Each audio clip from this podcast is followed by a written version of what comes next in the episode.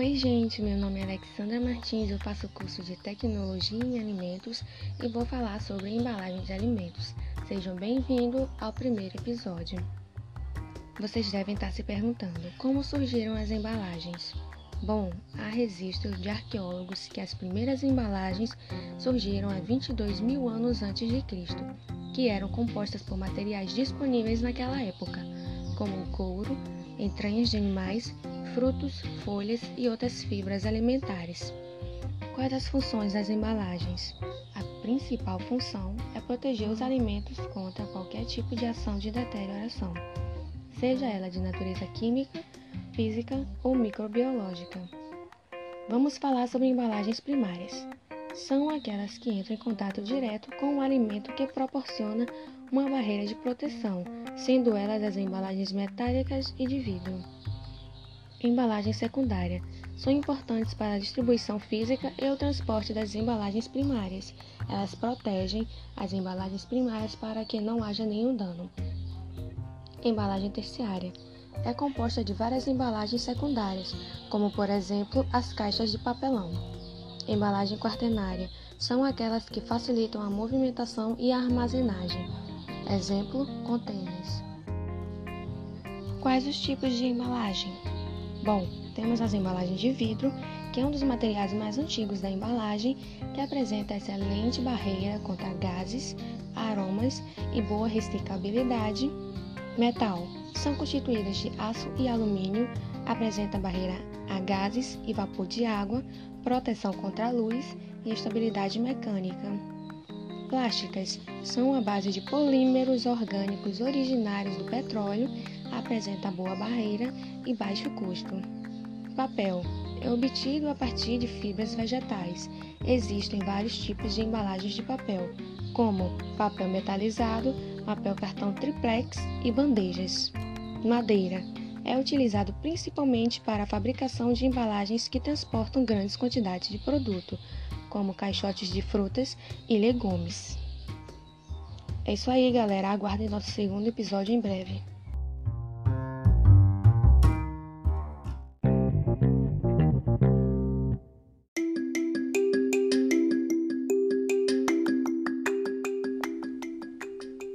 Olá, gente, sejam bem-vindos ao nosso segundo episódio sobre embalagem de alimentos. Vamos falar sobre características de permeabilidade de embalagens plásticas.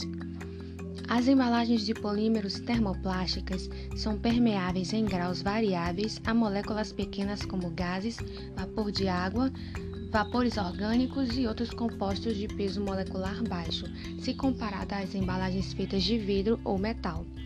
A taxa de permeabilidade deve ser especificamente determinada quanto à espessura do filme, a temperatura e a diferença de pressão parcial de gás ou vapor da água.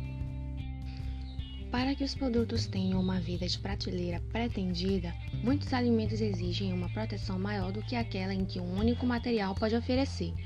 Então é mais econômico incorporar uma camada mais fina do material de barreira do que simplesmente aumentar sua espessura. Há fatores extrínsecos e intrínsecos que alteram nas taxas de deterioração. Então, as embalagens podem ter propriedades significantes que alteram isso. A vida de prateleira de um alimento é controlada pelas características do produto, como propriedade da embalagem, parâmetro de formulação e processamento e o ambiente a qual o produto está exposto. Os principais requisitos da embalagem se concentram ao ganho da umidade ou consumo de oxigênio. Desta forma, é possível realizar cálculos para determinar se o material da embalagem fornecerá ou não a barreira necessária. É isso aí, galera. Fiquem ligados que o nosso terceiro episódio está chegando.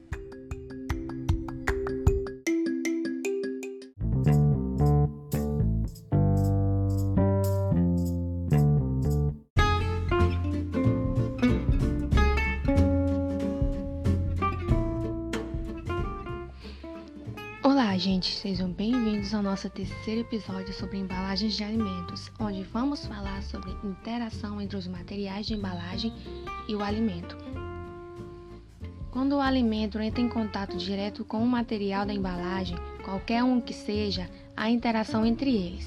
A interação pode levar à absorção de constituintes do alimento pelo material, que consequentemente à perda das características sensoriais. Existem vários tipos de materiais que são utilizados como matéria-prima na fabricação das embalagens, que entram em contato direto com os alimentos. A escolha correta do material a utilizar desempenha um papel fundamental na manutenção da qualidade do produto durante o transporte e armazenamento.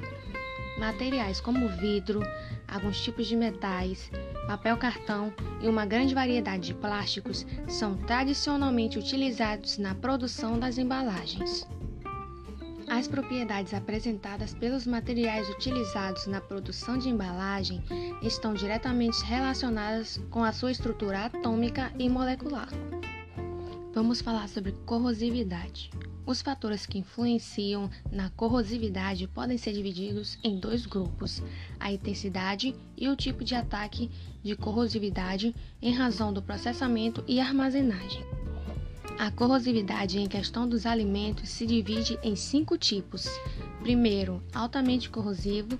Segundo, os moderadamente corrosivos. Terceiro, os levemente corrosivos. Quarto, os que causam remoção dos estanhos. E cinco, as bebidas.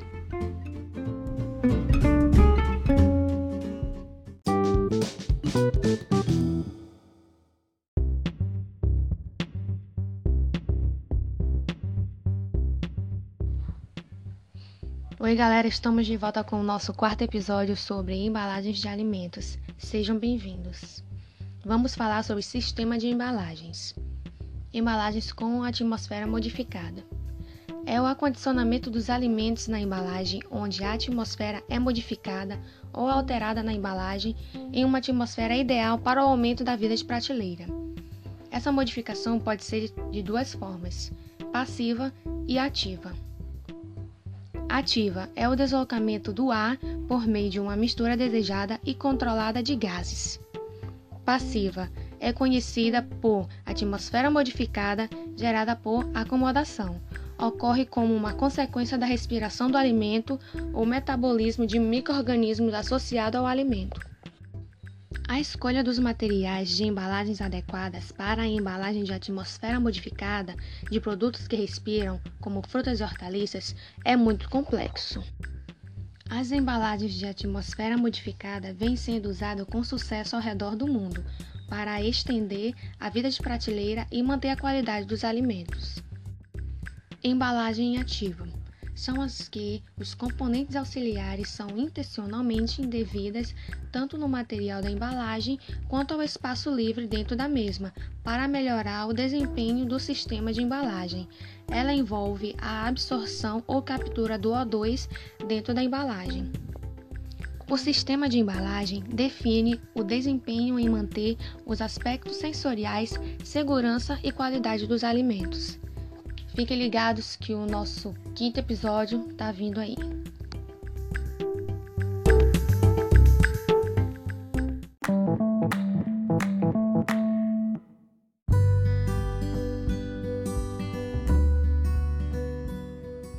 Olá, gente, sejam bem-vindos ao nosso quinto episódio sobre embalagem de alimentos. Vamos falar sobre fechamento e integridade das embalagens. A escolha de um material adequado para embalagens é de extrema importância para se alcançar a vida de prateleira desejada para um produto. O fechamento ou a vedação adequada da embalagem após o enchimento é igualmente importante. A qualidade da vedação resultante é de importância vital na integridade da embalagem. Para recipientes de vidro, uma grande variedade de tampas feitas de metal ou plástico estão disponíveis. As tampas de metal são feitas em chapas de folha de Flanders ou alumínio e podem ter quatro formas: tampas de rosca, coroa, de potes com garra e tipo roll-on. As tampas de plástico são geralmente moldadas por compressão ou injeção. A tampa usada para manter uma pressão interna, como as usadas em cervejas e refrigerantes, é a tampa coroa. Tampas tipo roll-on invioláveis, de alumínio ou plástico, são usadas onde há necessidades críticas de vedação, como retenção de gás, de vácuo e vedação hermética. Embalagens de papel são tipicamente fechadas com o uso de adesivos que podem ser feitos de materiais naturais, como o amido, proteína ou látex, ou até mesmo de materiais sintéticos. É isso aí, gente. Aguardem que o nosso sexto episódio está vindo aí.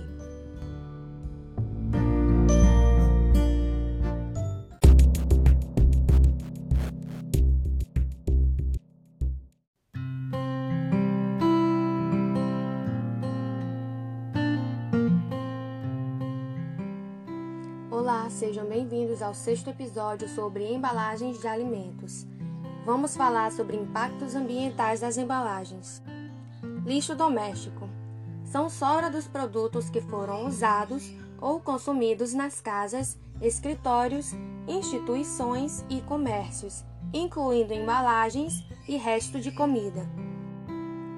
Por causa da grande variedade de componentes do lixo doméstico, não há uma solução única e global para tratar da questão da recuperação e da reciclagem das embalagens.